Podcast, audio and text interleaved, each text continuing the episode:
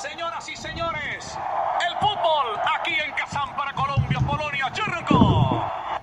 Bienvenidos, bienvenidos, bienvenidos, bienvenidos. No voy a dejar de grabar porque resulta que yo siempre a la entrada de los capítulos la cago y no tengo el audio listo.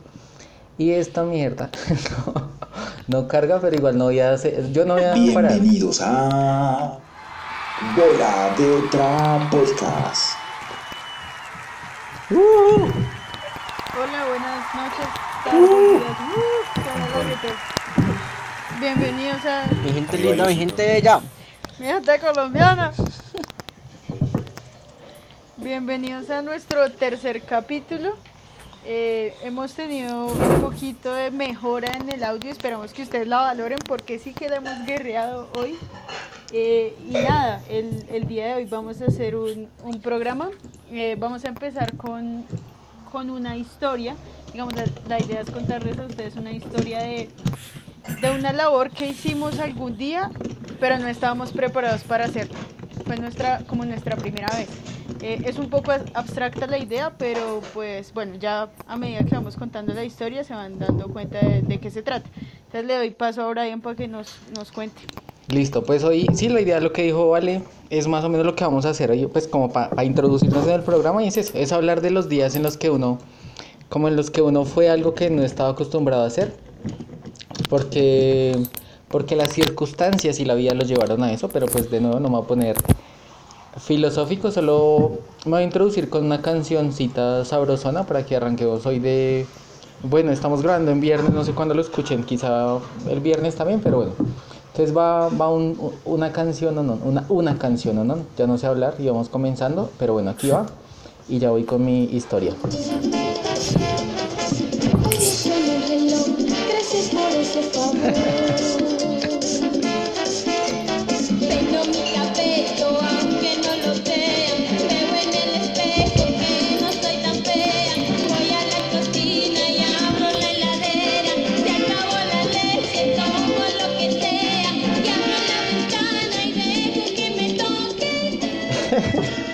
Yo antes de mi historia yo tengo que reconocer que yo no le había puesto tanto cuidado a este merengue a las chicas del can y creo que esta es la canción de la cuarentena, o sea, como que como que es la canción de sentirse mierda pero con sabor.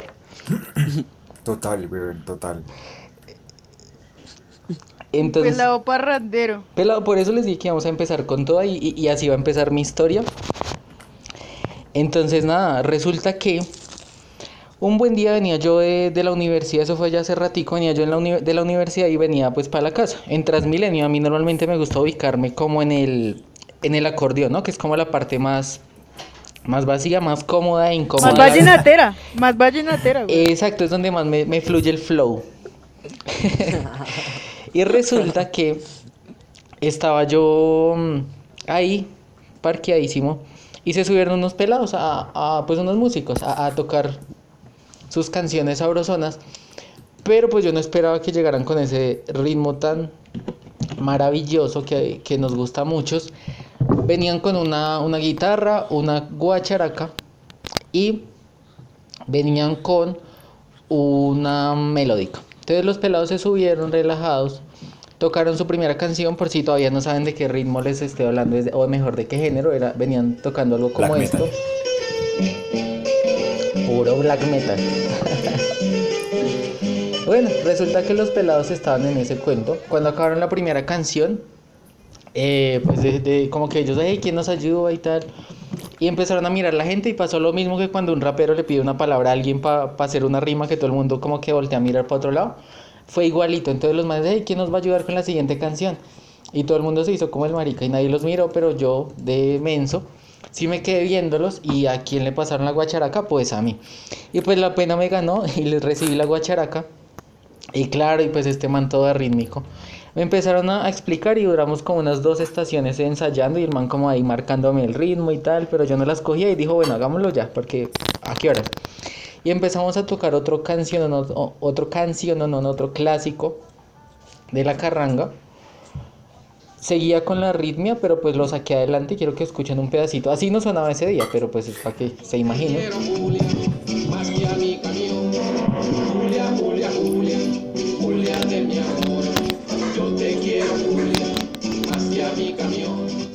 Por si de pronto, si nos está escuchando alguna Julia, le debemos una pola. Eh, um, resulta que um, nada, me- acabamos la canción y yo muerto de pena. Y, pero yo dije, uff, se acabó, les entregué la guacharaca, los pelados recogieron sus monedas, tan, se bajaron. Para ellos, eso ahí fue el turno. Pero para mí no, porque yo tenía que seguir, todavía me quedaba como medio recorrido solo, parado ahí encima de ese, parado encima, ¿no? Porque obviamente iba encima del Transmilenio. iba, y estaba ahí parado, y claro, y entonces ahí, como iba suave, o sea, no iba lleno como suele ir el Transmilenio, pues la gente se quedó viéndome. Claro, qué pena tan horrible, porque ay, ese fue el pelado que hizo el ridículo tocando que no carranga. puede sentir pena. Y para completar el chico, no, pues toda, total, se me, se me notaba toda, todo rojo. Y habían además unas chicas bien guapas ahí en el, en el acordeón sentadas, no, jugadas de la risa. Yo no, per- perdi- uh, perdiendo la dignidad de camino a casa. Y ya, pero, pero pues igual la historia se valía porque fue el día que fui músico en Transmilenio por un día. Así que vamos, Apenas vamos un con todo. que, que la guerrea toda, le dan su, su salario y todo. Mm, Bien, bien, guerrerito. Me pareció Brian, ¿y qué tal lo hizo? Pues, pues la verdad fue, uf, Al fin, ¿cómo terminó haciéndolo? No, me dio, me dio mucha pena porque, o sea, fue como ahí de improviso, o sea, fue como, hey, agárrela. No, pero pues lo hizo bien, o sea, tocó bien. No, no, yo arrítmico, en serio, o sea, yo como que trataba, pero es que los nervios, porque tampoco es como que sea el ritmo, pues tremenda sinfonía, ¿no? Pero, pero los nervios me iban ganando y pues bueno, yo la verdad es que en este momento ya ni me acuerdo, pero sí me acuerdo que me dio mucha pena. Era Brian un reno que tenía la nariz roja como un tomate. Bueno, voy con mi historia. Re, rojísimo. Va, va, vamos, Dani. Eh, bueno, mi historia es, em, es un poco sadness para las personas que, que han tenido prácticas, ya sea en el trabajo, en la universidad, lo que sea. Se sentirán un poco identificadas, que hacer algo que a ustedes no les correspondió. Entonces a mí no me correspondió, yo tenía que hacer prácticas de animación 3D en una empresa. Entonces, una empresa de, de tapas. No vale decir el, nombre aquí porque pronto no se escucha la, la de recursos humanos. Un saludo, Las tapas de una Sí. paisa. un saludo para Epa, doña epa. La Nubia. Eh, cuestión que las prácticas eran hacer un, un manual de identidad para la empresa, obviamente. Pero resulta que no tenían los programas adecuados, mucho menos el computador adecuado, ni el lugar adecuado para hacer las prácticas. Entonces básicamente me tocó hacer las prácticas con un computador eh, rosado, pero pequeñito, así que no tenía programas de, de diseño ninguno. Y em, lo que me dijo que hiciera era hacerlo en PowerPoint. Entonces ustedes se imaginarán cómo quedará eso de bien. Encima que la señora a veces como que me pedía favores y X de sacar copias y cosas así por el estilo que, que no venían a la práctica, que bueno, pues uno los puede hacer, pero, o sea, ¿para qué estás haciendo la práctica, querido compañero? Y eso fue como, ah bueno, y, y me tocaba en el archivador, o sea, al lado de la oficina, donde estaban todos los archivos de, de, de, de la empresa, ahí me tocó, entonces fue algo muy complicado realmente. Fue una época difícil. Qué pecado, Daniel se sintió prácticamente como, como el, el Higuaín del capítulo pasado. Pero para- te traje? pero ¿para qué te traje? ¿Para qué te traje? Me, me acordé, me acordé si me lo permiten, porque es que, porque es que para Daniel siempre hay canciones, como que Daniel siempre lo deja uno ahí en punta para tomárselos, para bebérselos. No sé si sentirme bien o Daniel, sentirme esta mal por canción- eso. Muchacho musical, güey. Esta canción es lista, o sea, esta canción eh, es que no hay canción más dedicable para este momento y para todas las personas que hemos sido practicantes o que van a ser practicantes que van a sentir que no sirven para ni mierda y que van a sobrar en la empresa, va esta canción.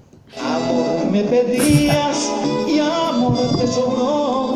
Y a pesar de todo lo que te brindaba, veo tu injusticia. Aquí sobro yo. Sírvalo, sírvalo. Vamos, vamos que estamos listos. bueno, ¿quién va? ¿Quién va ahora? ¿Quién va Listo ahora? pa'l perreo. Voy yo ¿Qué con voy yo? Voy yo con la historia. Bueno, de una. Hay que decirle a la gente que Sebas es el invitado de este capítulo, porque como siempre, ya no se lo olvidó, pero no lo culpo, o sea, es porque hemos intentado grabar tres veces y entonces Con toda la razón, era mi responsabilidad, Daniel tiene toda la razón, de- era mi responsabilidad presentarnos. Vamos a hacerlo nuevo, vamos a devolvernos al, al segundo 15 de este episodio. Hola, ¿cómo están? Bienvenidos. Mi nombre es Valentina, hoy presento yo. Quise relevar un momentico, Brian. Eh, como ustedes saben, pues nuestro locutor estrella, Brian, nuestro invitado ya constante compañero, que es Daniel, y hoy tenemos un invitado muy especial, que es Sebas. Eh, hoy Sebas nos va a contar una historia. Sebas, cuéntanos, por Ve, favor. ve, Sebas, permíteme un segundo antes, antes porque yo, tengo yo, yo tengo un saludo rapidísimo claro. de un amigazo, de un amigazo y arrancas, Eso, ¿va? ponga una cortina. Qué gente más irresponsable en esta vida. Me lo bendiga. Eh, me hacelo, pues, Sebas.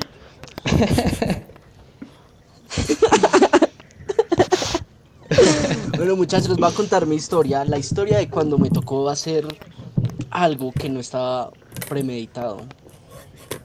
Fue un día en una salida de campo en la universidad. Resulta que nos fuimos para Villavicencio. Eh, fue una salida de campo bastante locochona, ah, porque de academia no hubo nada básicamente, solo fue pues la fiesta. Resulta que era un día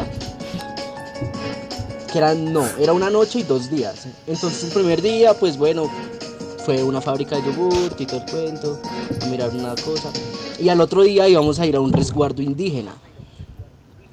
Entonces, claro, pues al, al otro día llegamos allá al resguardo, entonces estaba así la maloca, estaba toda la gente así literal en taparrabos. Y bueno, marica, pues nosotros nos sentamos ahí como alrededor de como de- de- del centro de donde estaba hablando el, el indígena, el, el cacique, y entonces nos estaba contando ahí como la historia del pueblo y, y ellos de dónde venían y todo el cuento. Lo que vino a continuación fue lo que yo no esperaba, que ellos iban a hacer una danza, ellos iban a hacer como una danza usualmente que ellos hacen. Y me cogían de la mano y pues yo resulté involucrado en la danza y yo allá así como... eh, eh, eh, eh, eh. ¿dónde con está? los- bailando con los indígenas, marica. No, parce. Nunca me había... Se me va a olvidar el día en que yo bailé con los indígenas, y allá haciendo las meras danzas. La verdad yo sentí una conexión ahí como con los ancestros. Ah, La raza, el tono de ese piel. fue el día. Ve, yo quiero... Esa es mi historia, muchachos. Yo me imaginé a Sebas eh, Bueno, eh, bailando lo siguiente. Pónganle que lo, lo que está bailando Sebas allá con, con los indígenas, pero necesito que estén así reatentos. Igual la gente que, que está, pues que nos está escuchando, por obvias razones. Porque Sebas, o sea, él no lo contó bien, pero él estaba bailando esta vaina allá con los indígenas. Vas volando a algún lugar sin fijo y tal vez quisiera estar a solas contigo.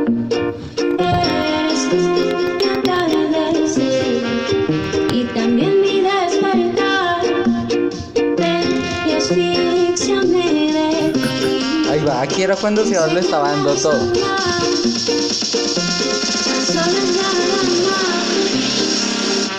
Enséñame a soñar. Qué intro tan vale. largo. Yo me lo imaginé tres veces en taparrabos. Y con ácido, güey. Estaba volando. Ve, pero. Severo, así, sí, yo también me le mido. Ve, no, con, con el perdón de los indígenas, porque yo, o sea, seguramente fue algo bien serio. eh, pues porque aquí no solo hablamos mierda.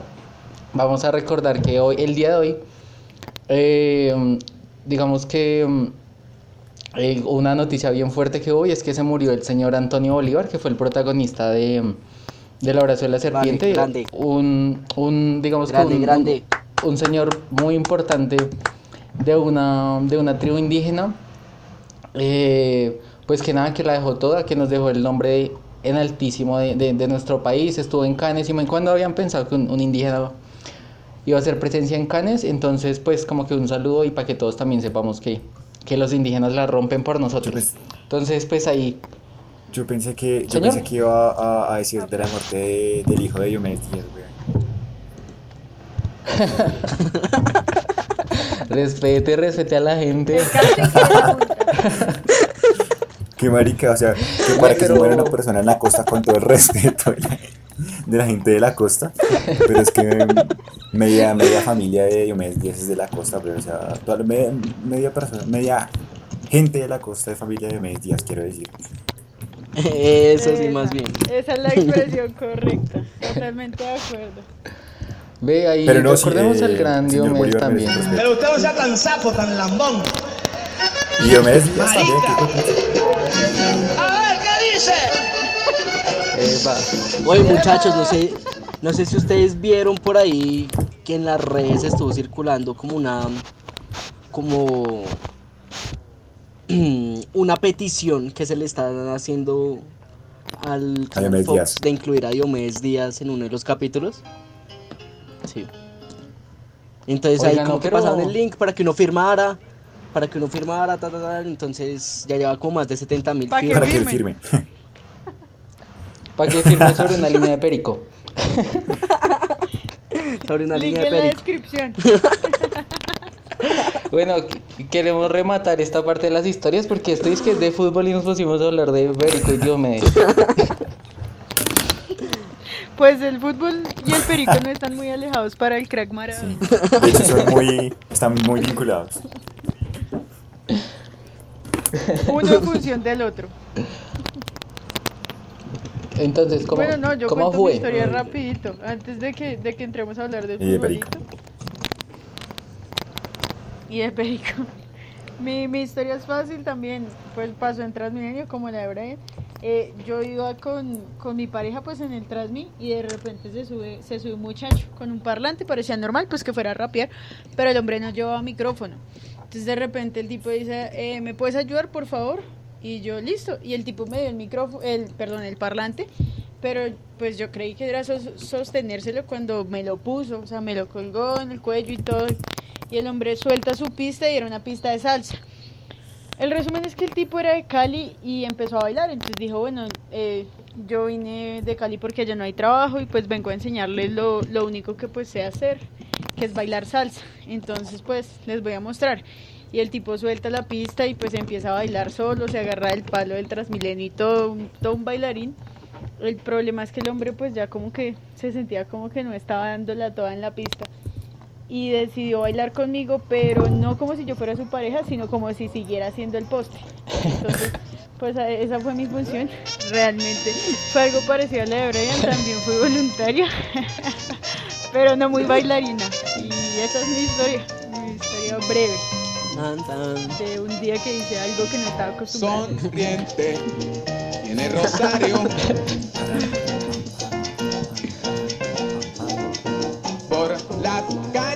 Ve, pues, la, la salsa, la salsa nos prendió. Vale, ¿y te dio pena? La verdad. No, marica, era- no, la verdad no me dio pena porque yo no miraba a nadie.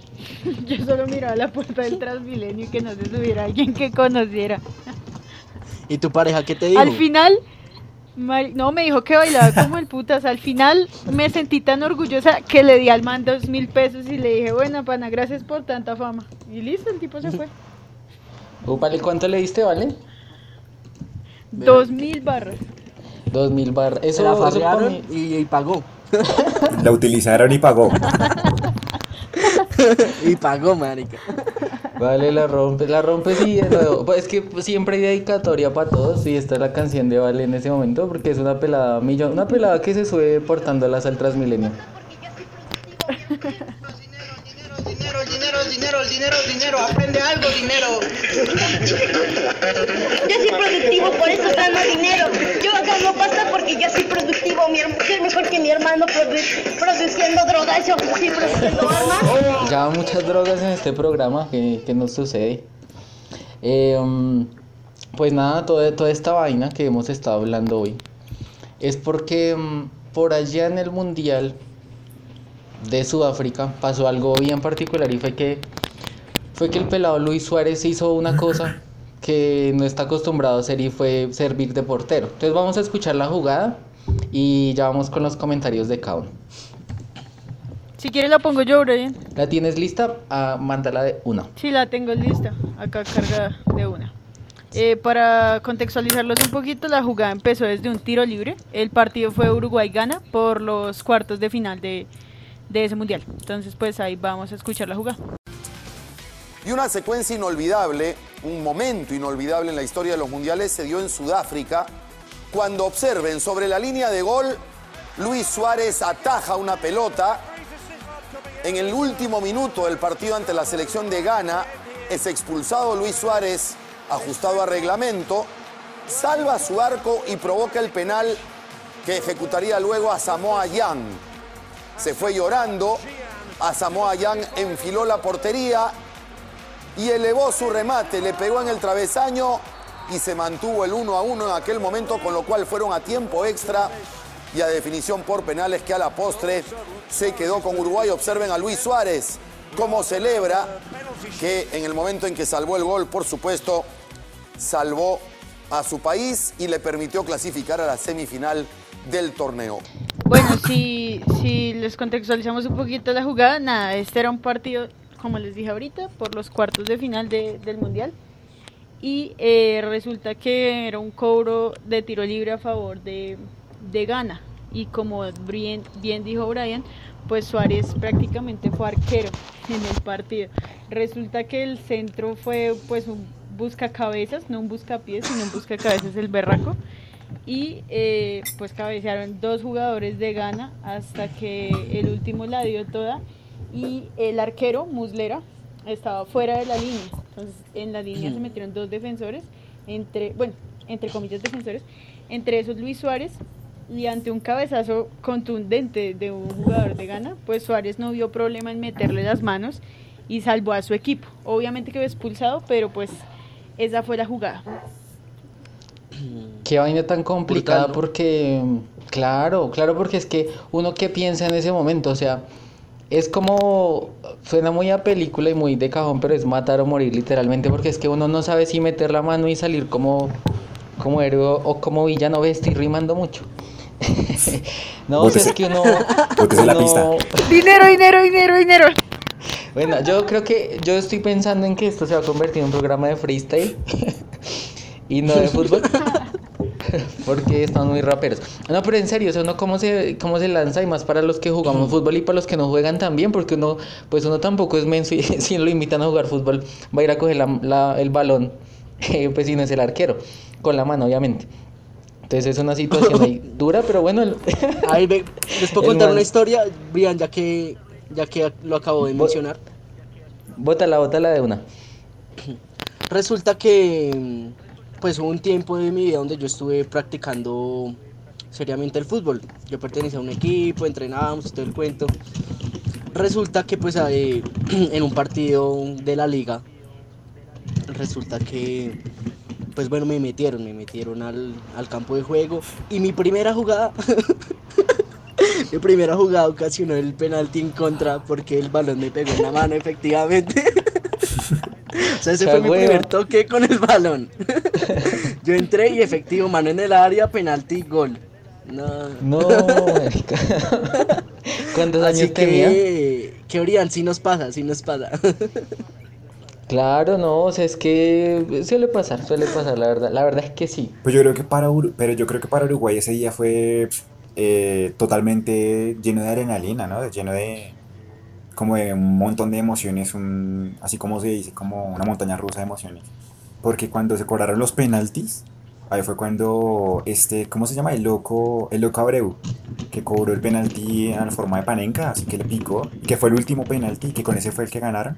Que ellos no, que los, que los compañeros de, de Uruguay decían como que no, este man no la puede picar porque durante los entrenamientos siempre la pica y este man no, no, ahorita no lo puede hacer, ahorita no lo puede hacer. Yo me imagino la desesperación de todos cuando él está a punto de cobrar ese penalti y decir, no, este man, ¿qué va a hacer? Dios mío, este man, ¿qué va a hacer? Y que lo hace y encima lo logra, pues es, es muy rompedor, o sea, de verdad, muy, muy rompedor. La verdad es que sí. Totalmente de acuerdo. Sí, sí, sí. Además Ah. que, o sea, y el partido sí estuvo bien apretado, ¿no? Uno subestima mucho a, digamos, ese tipo de selecciones nacionales eh, de África o de Asia, porque uno cree que no están como a la altura, pero, pero Ghana le dio, le dio talla a, a Uruguay. Y pues lo que dice Daniel, terminaron ganando por penaltis 4-2 los, los uruguayos. Ahí sí, Pero- crack, pero es crack, o sea, que ahí sí el la, la rompió toda Suárez. mundiales, en mundiales no hay rival pequeño, parce. En, re- en mundiales todos son, se la juegan todo Es por el todo lo que hicieron también. claro. suerte. Eso- No, pero sí, hay unos que sí son medio comodines y todos lo sabemos. No, lo que pasa es que uno, o sea, ahí uno tiene esa actitud de subestimar a los a los otros equipos. Por ejemplo, los de Centroamérica. Uno que iba a pensar que Costa Rica iba a dar tremenda talla y que tendría un jugador, o bueno, un arquero como Keylor Navas que llegara al Real Madrid, América. O sea, uno no cree que países de, digamos, de ese estilo, por así llamarlos, eh, peyorativamente, pues, tendrían eh, jugadores como de tanto nivel. Yo creo que Daniel se refiere más a eso y, y es verdad, en el fútbol cualquiera da sorpresas, eso sí que se ha confirmado siempre. Sí, sino que es que estos países no son futbolísticamente conocidos. Lo, lo que pasa es que en el fútbol se, se siguen como unas tendencias, ¿sí? Unas tendencias de quienes van eh, tendiendo a ganar o tendiendo a perder. Entonces al seguir como de cerca la evolución de un equipo, de los jugadores, siempre hay unas tendencias que apuntan quiénes son los menos probable que ganen. Y eh, eso, eso la gente de alguna otra forma lo nota se va dando cuenta quiénes son los que siempre van, o sea, pasaron al mundial, pero pues no van a dar la talla, o sea, como que pasaron. Obviamente hay otros equipos que sí, por lo menos la vez de Islandia, que llegó lejos y pues un equipo armado con las uñas básicamente. que equipos que sorpresivamente dieron la talla, pero pues siempre hay unas tendencias y siempre hay unos equipos que están en esas tendencias, entonces el mundial a veces sí está como medio inclinado hacia unos equipos. Sí, es verdad. Igual pero, pues no, puede suceder cuando... Es interesante, weón. Dale, dale. Dale, ¿Qué? dale, el que iba a hablar. Yo iba a decir que, pues que aunque sí, aunque hay una tendencia y como que en el, o sea, el que llega al mundial es porque es un gran equipo, pues porque además es, es un recorrido bien largo para lograrlo. Eh, hay, hay selecciones y más africanas que llegan con bastante poderío, es decir, el, fútbol africano sí va en, va en aumento, pues como en su nivel, pero lo que, lo que termina definiendo, pues como en una fase tan decisiva, es más como la garra, ¿no? Es como como las ganas, como la mentalidad un poco. Y, y claro, pues después de que este man mete la mano, le tapan el penal, eh, le tapa no, bota pues como que la caga en el penalti. Y pues obvio eso es una crecida una, una, una crecida, no, no sé hablar. Como una subida de ánimo tremenda. Menos mal sa- sabemos que aquí nadie es experto en fútbol, ni en hablar tampoco. Pero, pero sí, sí, eso fue lo que sucedió. Ahora sí, qué pena vale doy la palabra.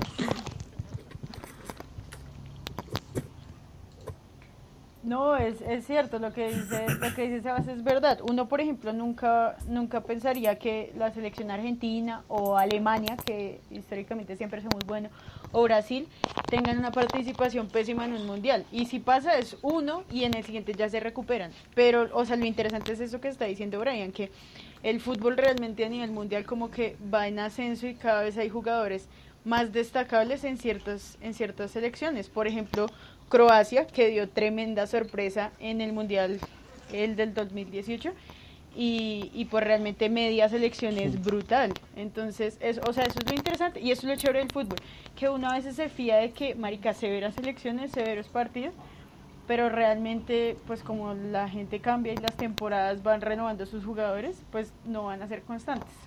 Entonces, eso es lo que me parece más, más chévere, la verdad. Y quisiera Yo, yo quería agregar también que, por ejemplo, a mí, yo desde que tengo memoria, eh, la selección de Uruguay siempre, siempre, siempre que es Uruguay, mejor dicho, casi todas las selecciones de Sudamérica, a excepción de Argentina y Brasil, pero sobre todo Uruguay, son las que siempre eh, juegan con, con todo, con toda, o sea, a- a- a- mejor dicho, como con adrenalina, así como que a punto de perder o de ganar y que es hasta el último minuto que la luchan, pero también es hasta el último minuto que lo sufren, entonces eh, me parece que ese momento de Uruguay es histórico. Son muy guerreros. Ese momento de Uruguay es histórico, sí, son guerreros. Y en parte viene lo que, lo que hizo Luis Suárez porque no quería, o sea, ya se vieron perdidos, ya se vieron perdidos. El man dijo, no, un microsegundo para meter la mano y así le costará lo que le costará. Y al final le sirvió, al final le sirvió. Ve, pues qué ¿Ustedes bueno, lo qué hubieran bueno. hecho?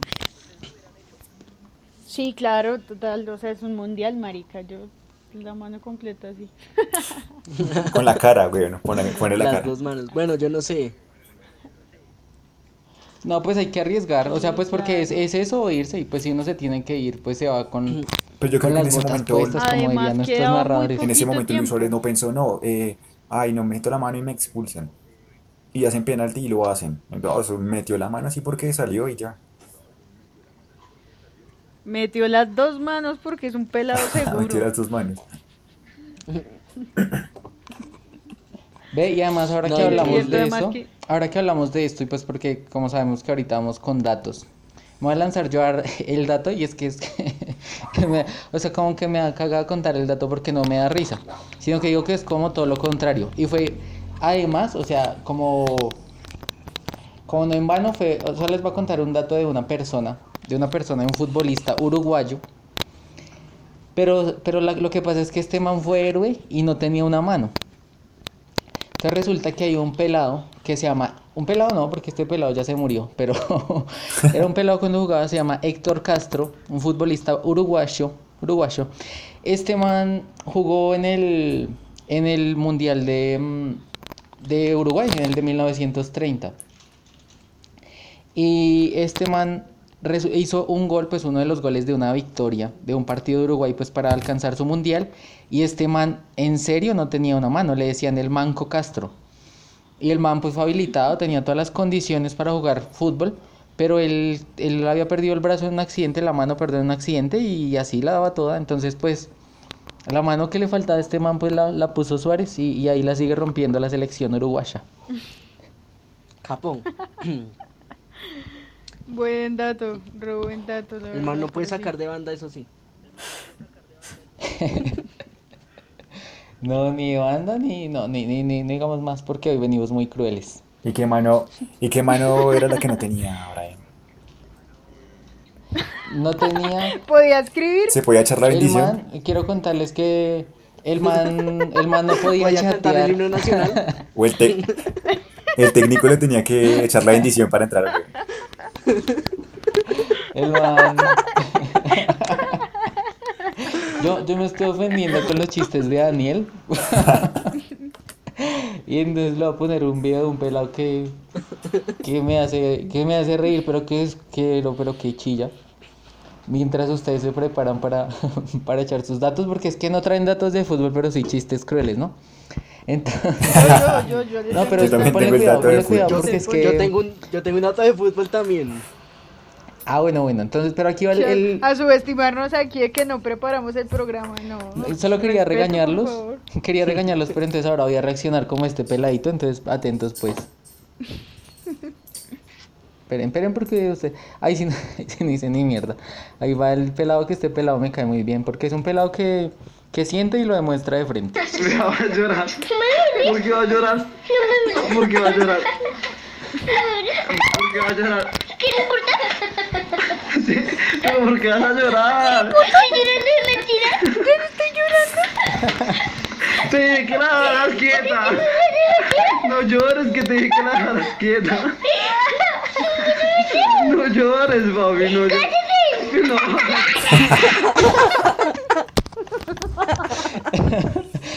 Lo lamento si alguien, si alguien tenía el, el- el sonido del audífono muy elevado, uno, un oyente, y no fuimos nosotros, fue el peladito chillón. ¿Quién se va con el No, dato? estuvo bien, sonó bien. ¿Quién se va con el dato? Si quieres, yo, yo voy rápidamente con, con el dato. De una. Eh, basándonos en que Luis Suárez fue el arquero, mi dato es el de la, la valla menos vencida, digamos a nivel profesional. Esta le pertenece a un jugador, bueno, un arquero brasileño que se llama Geraldo Pereira, lo conocen como Mazaropi, y el tipo duró 1816 minutos sin recibir gol. Es el número uno y eso lo, digamos ¿Cuánto, que cuánto, cuánto? duró su récord 1816 minutos. Su récord es de hace muchos años, del finales de los 70, con decirles que la imagen, las imágenes que se ven del man, pues son a blanco y negro.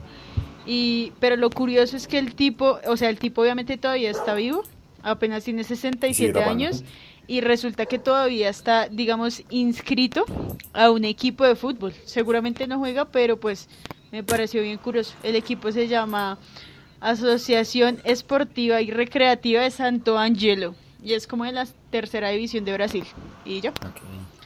Upa. El fútbol es Eh. una pasión, definitivamente. Es una vocación, no, se- no, no se pierde. Pasan los años y todavía sigue viva como esa atracción por el fútbol. Nosotros que lo- ya no lo jugamos, pero lo grabamos en audio. Eh, El fútbol está siempre de alguna manera. bueno, ¿quién se vota el dato? ¿Voy yo? ¿Voy yo? Voy yo, listo. Danielito, hágale, hágale, Yo Daniel. lo tengo aquí preparado. Yo, mis datos, eh, bueno, mi dato es sobre cuatro jugadores que pasaron de la riqueza y de la, de la fortuna y de, no sé, de la gloria de ser futbolistas a la ruina. Y unos casi, bueno, murieron a causa de, de esto. Bueno, el primer ejemplo es, no sé si ustedes conocen a un jugador chileno que se llama, o lo han escuchado, el Bambán Zamorano. Si no estoy mal, jugó para el Real Madrid. Eh, creo que por cuestiones económicas eh, eh, se quedó en bancarrota. Lo que es Cristian Vieri, que jugó para el Inter de Milán, eh, italiano goleador. Adriano, yo creo que todos conocemos a Adriano, fuimos de, conocemos la gran selección de Brasil, de Ronaldo, Adriano, Ronaldinho, Rivaldo, Cafú, Roberto Carlos, mejor dicho. Él fue eh, uno de los mejores goleadores para Brasil en ese momento y ahorita está en la ruina. Y Garrincha, que de hecho Garrincha, digamos que la mayoría de ellos ha sido por, o por drogas, o por malos negocios, o por eh, alcohol, lo que sea, pero terminaron en la quiebra absoluta. Y Garrincha fue uno de los ejemplos que, digamos que ya en la ruina total. Eh, y pues fue compañero de nada más, nada menos de Brasil, de Brasil, de Pelé, y fue campeón con Brasil. Y entonces, pues, mm, como una situación muy complicada, ¿no? Yo no sé por qué les sigo dando datos tan tristes. Eso no debería ser así. Pero bueno. Daniel si tu corazón. El pelado empeñó, empeñó la Copa del Mundo para Imagínate. sus negocios.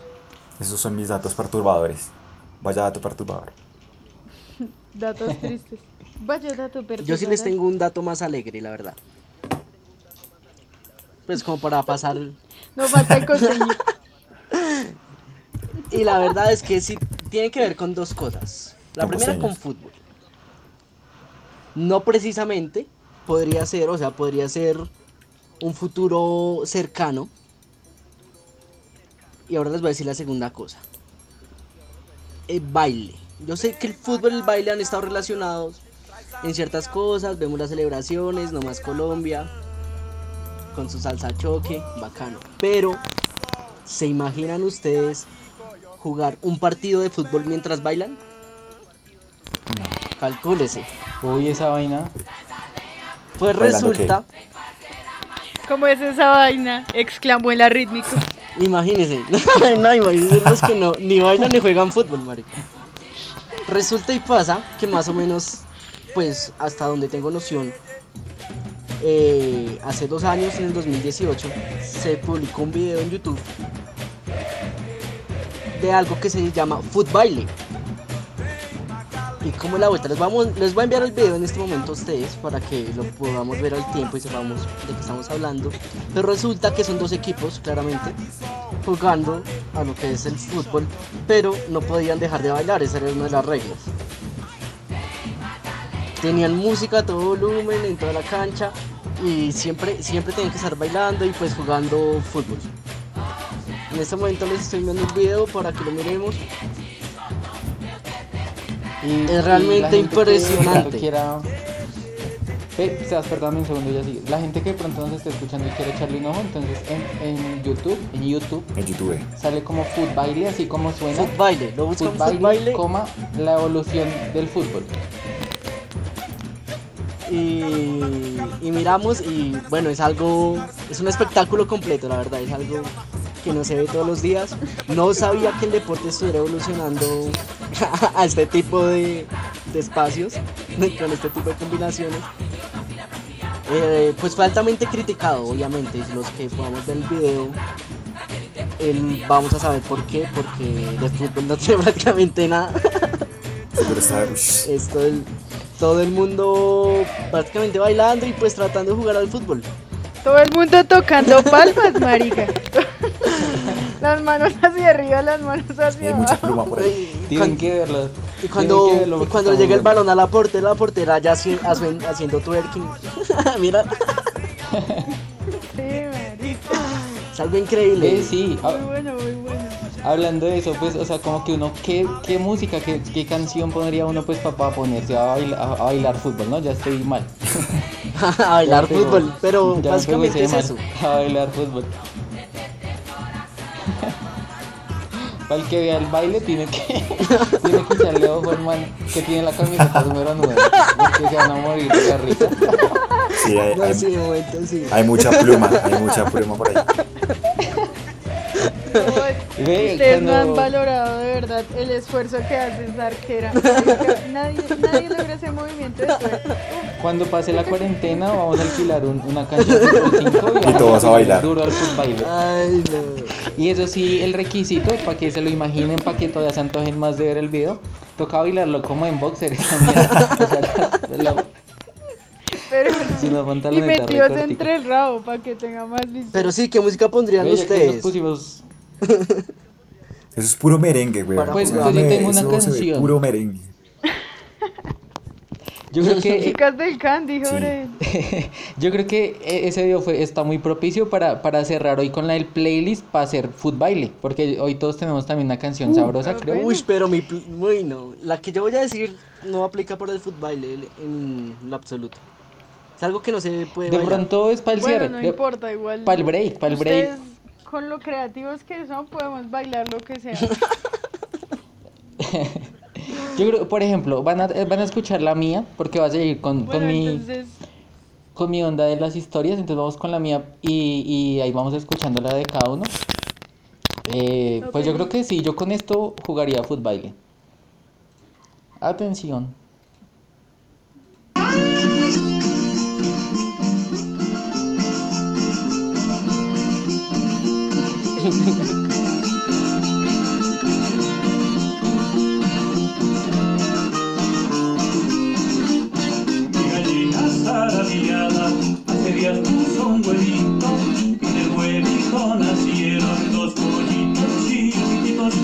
Esta canción es, es La gallina mellizera de Jorge Velosa, pero este cover es de unos manes que son muy tesos y se llaman los Rolling Ruanas, por si no los han escuchado. Capos. Hay Aguante unos las covers ruanas, aguante las rockeros ruanas. bien bacanos. Son bien recomendados y, y- y le pegan duro también como a, a la actuación. Escuchen ahí cómo hacen como gallinas y pollos.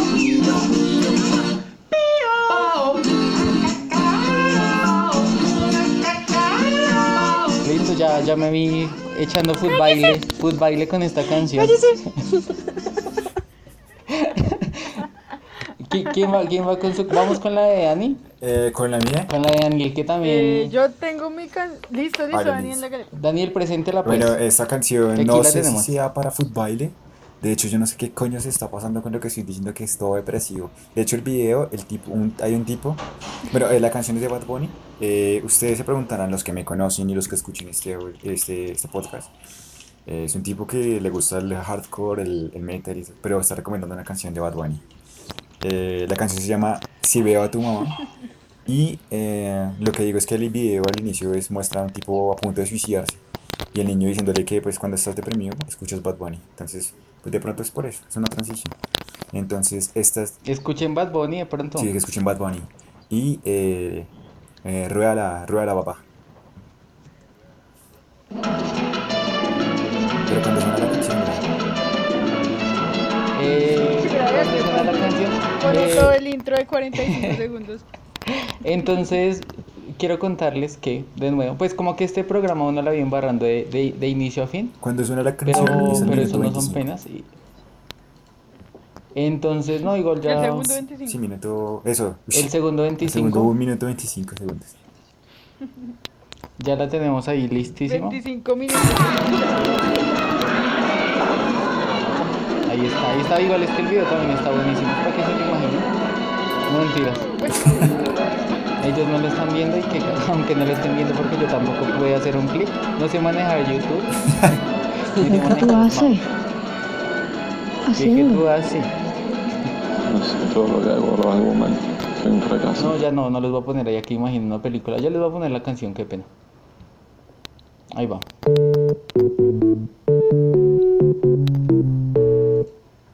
Tan, tarara, la corté y entonces yo sigo haciendo la, la mímica. Todavía yo te quiero.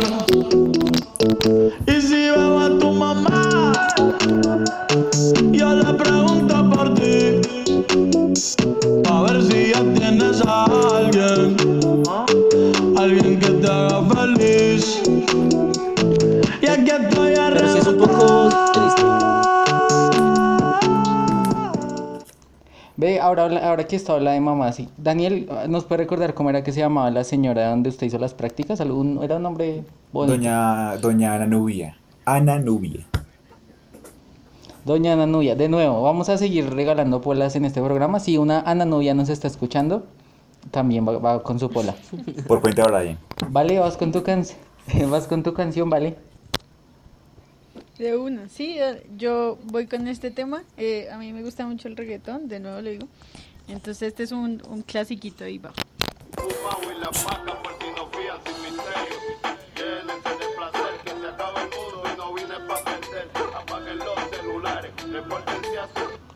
Este es un tema de Tego Calderón del año 2002. Mother. Y em, bueno, me parece muy curioso que eh, Tego Calderón es uno de los, digamos, considerados cantantes de reggaetón más viejos. El tipo tiene 48 años. Entonces, ya, ese es el dático con la canción. Listo. Y vamos a cerrar con la de nuestro llama invitado de hoy. Pa' que retosen.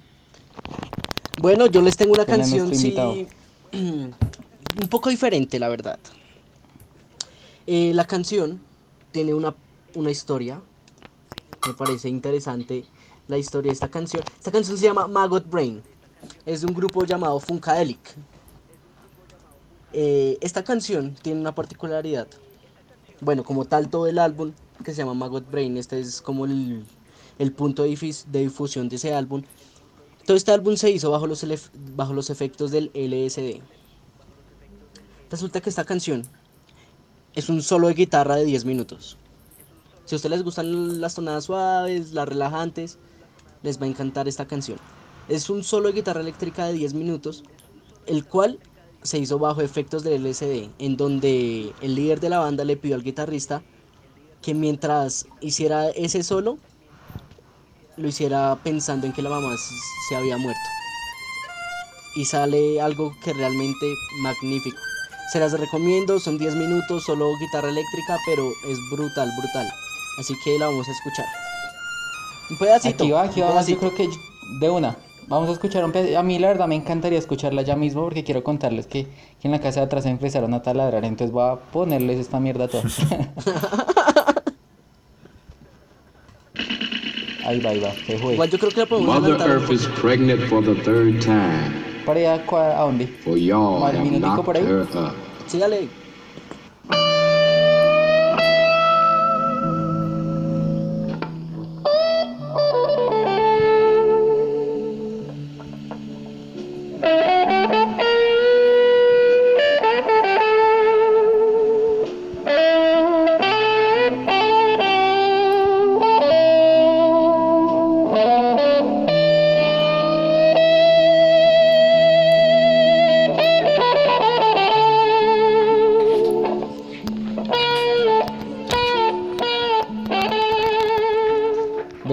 pena quitarla porque está una chimba.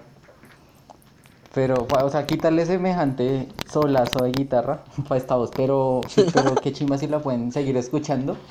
Funkadelic, así como suena Funkadelic, y Funkadelic. la canción se llama Mag sí, Maggot Brain. eh, Maggot Brain. Maggot Brain. Ahí- y Brain como cerebro en inglés. Esa es, esa es para todos Qué nuestros, pelado pa' bilingüe. para todos nuestros oyentes Que se sienta el colegio bilingüe, mamá, porque entonces. Pues nada, gracias a todos los que nos escucharon. Creo que hoy, hoy nos fuimos con un podcast un poquito más largo, pero ojalá lo disfruten mucho.